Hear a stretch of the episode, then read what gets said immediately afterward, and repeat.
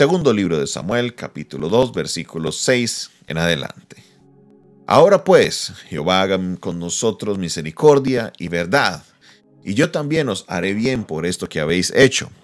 Esfuércense pues ahora vuestras manos, y sed valientes, pues muerto Saúl vuestro señor, los de la casa de Judá me ha ungido por rey sobre ellos. Pero Abner, hijo de Ner, general del ejército de Saúl, tomó a Isboset, hijo de Saúl, y lo llevó a Maanaim, y lo hizo rey sobre Galaad, sobre Jesuri, sobre Jezreel, sobre Efraín, sobre Benjamín y sobre todo Israel. De cuarenta años era Isboset, hijo de Saúl, cuando comenzó a reinar sobre Israel, y reinó dos años solamente sobre los de la casa de Judá, siguieron a David. Fue el número de los días que David reinó en Hebrón sobre la casa de Judá, siete años y seis meses. Abner, hijo de Ner, salió de Manaim a Gabaón con los siervos de Isboset, hijo de Saúl, y Joab, hijo de Sarbia, y los hijos de David, salieron y los encontraron junto al estanque de Gabaón, y se pararon los unos a un lado del estanque y los otros al otro lado. Y dijo Abner a Joab, Levántese ahora los jóvenes y maniobren delante de nosotros. Y Joab respondió, Levántense. Entonces se levantaron y pasaron el número igual, doce de Benjamín por parte de Isboset, hijo de Saúl, y doce siervos de David. Y cada uno echó mano de cabeza de su adversario y metió su espada en el costado de su adversario, y cayeron a una, porque fue llamado aquel lugar el Cat Azurim, el cual está en Gabaón. La batalla fue muy reñida aquel día y Abner y los hijos de Israel fueron vencidos por los hijos de David. Estaban allí los tres hijos de Sarbia, Joab, Abisaí y Asael. Este Asael era ligero de pies como una gacela de campo, y Asael tras de Abner sin apartarse ni a izquierda ni a derecha. Y miró atrás a Abner y dijo, ¿no eres tú Asael? Y él respondió, sí. Entonces Abner le dijo, apártate a la derecha o a la izquierda y echa mano de alguno de los hombres y toma para ti sus despojos. Pero Asael no quiso apartarse de en pos de él.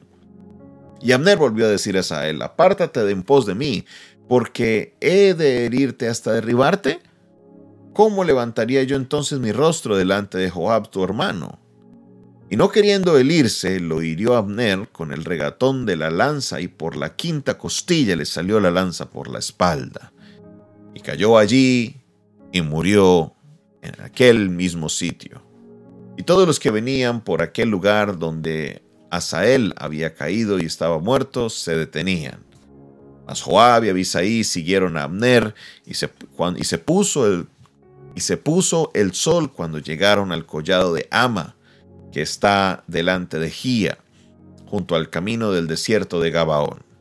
Y se juntaron los hijos de Benjamín en pos de Abner, formaron un solo ejército e hicieron alto en la cumbre del collado.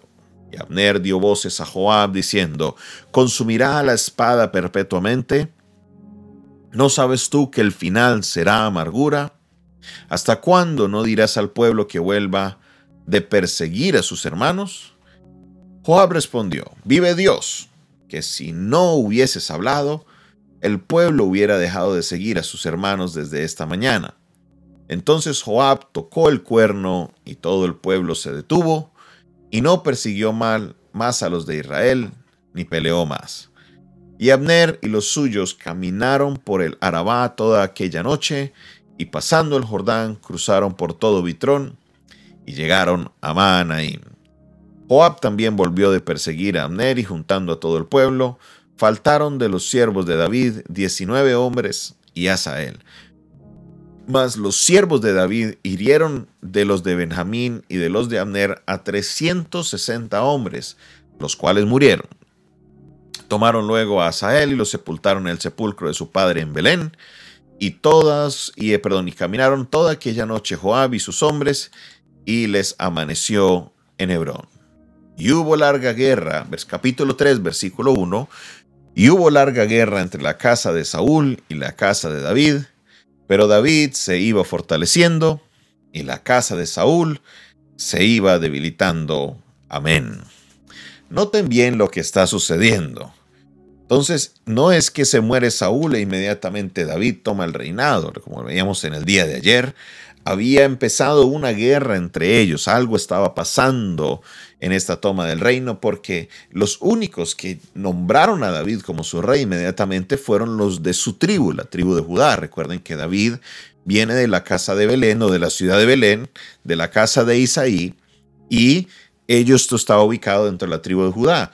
Los de la tribu de Judá inmediatamente aceptaron a David como, como rey. Pero vino Abner, quien era el jefe del ejército de Saúl, y coloca a Isboset, hijo de Saúl, como rey sobre Benjamín, y lo empieza a ungir sobre todas las tribus. Entonces hay una división del reino entre Judá y el resto del reino, entre uno como rey David y los demás como Saúl, como Isboset, perdón, hijo de Saúl. Vemos que la división del reino no, era, no fue algo eh, que es de ahora. Esto que sucede después de Salomón es algo que venía desde hace mucho tiempo. Una división entre la tribu de Judá y las demás tribus era algo que ya se venía trabajando hace tiempo y en este caso lo vemos muy, muy, muy evidente. Y dice el texto que David reinó sobre Judá por un espacio de siete años. Fueron siete años los que David permaneció. O sea, todo esto que estamos leyendo pareciera que sucediera en cuestión de un día o dos días, pero no. Es un total de siete años de espacio desde que muere Saúl hasta que David es nombrado rey de Israel. Porque en estos siete años David solamente reinó sobre Judá. Pero algo pasaba y era que el pueblo sabía que David era el rey. David era el que había sido ungido como rey. Entonces empieza en estas luchas y los de Isboset, que era Abner, empezaron a luchar con los de, eh, los de David, que eran dirigidos por Joab, y se encontraron y salieron los doce contra los doce. Se iban a agarrar y bueno, los de Benjamín cayeron en manos de los de Judá.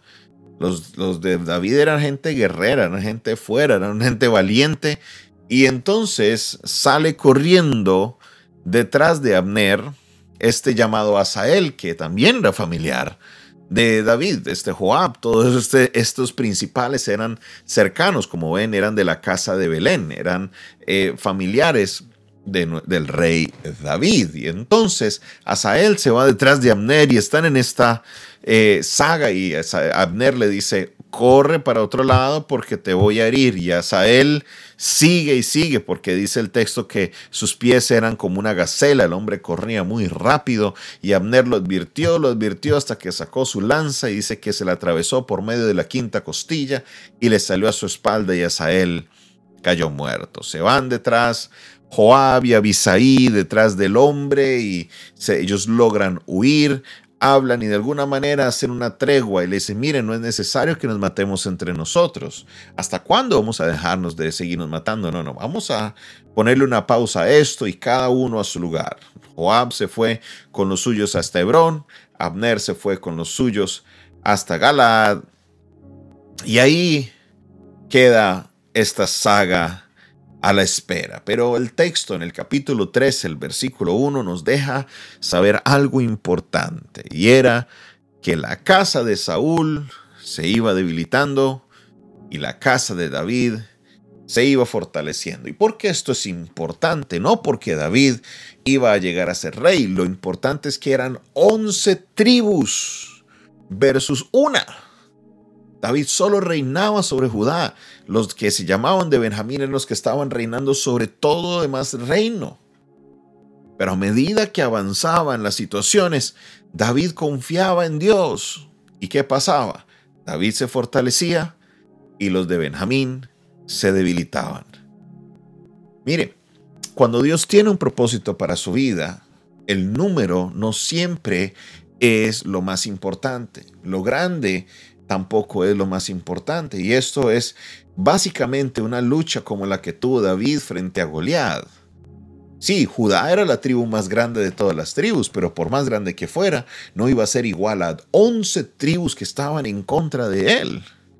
Isbosed estaba reinando sobre 11 tribus, David solamente sobre una.